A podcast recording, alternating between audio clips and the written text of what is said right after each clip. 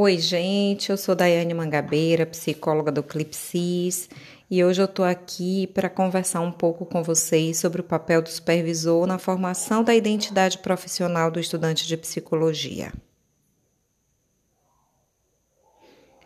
Nesse papel, a gente precisa fazer uma divisão eh, didática, né?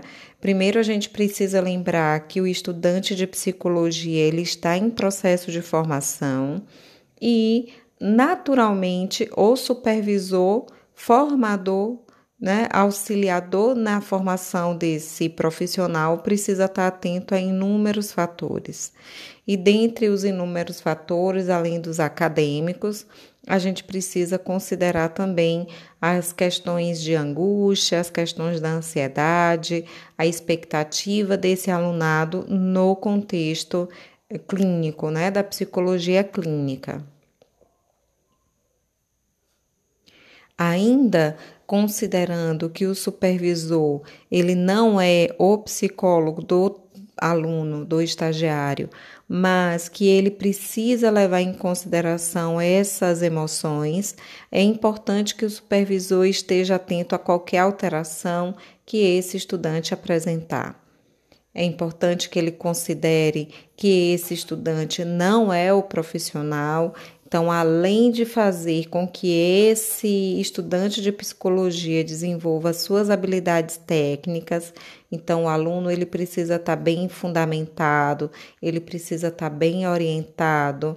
O aluno ele precisa estabelecer uma relação de confiança com o seu supervisor e para isso o supervisor ele também precisa abrir espaço, né, para que isso aconteça.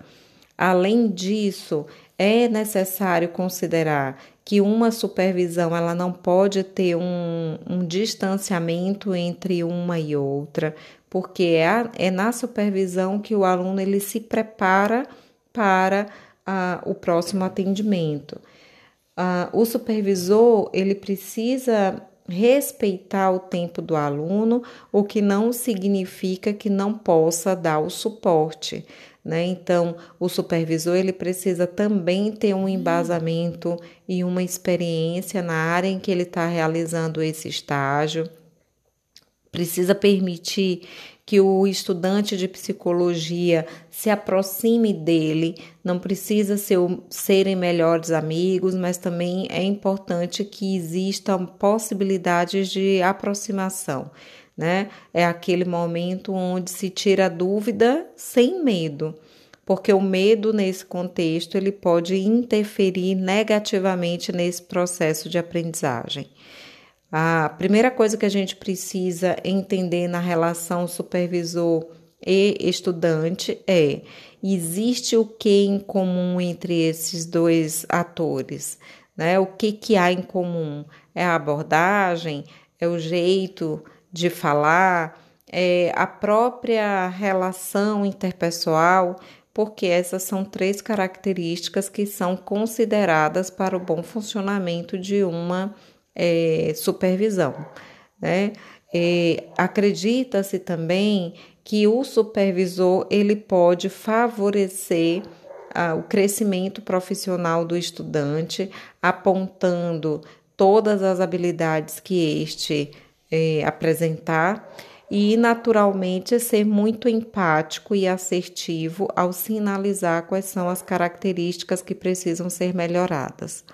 Portanto, quando você tiver numa relação é, com o seu supervisor, o ideal é que você tenha também a liberdade de expor os seus erros e não a título de é, apresentar essas essas dificuldades como um ponto negativo, mas que essas sejam características que possam ser sanadas para minimizar tanto o seu sofrimento enquanto estudante, quanto o sofrimento da pessoa que você está atendendo. E aqui ficamos mais uma vez esperando você no nosso próximo Você com Elas. Tchau, tchau.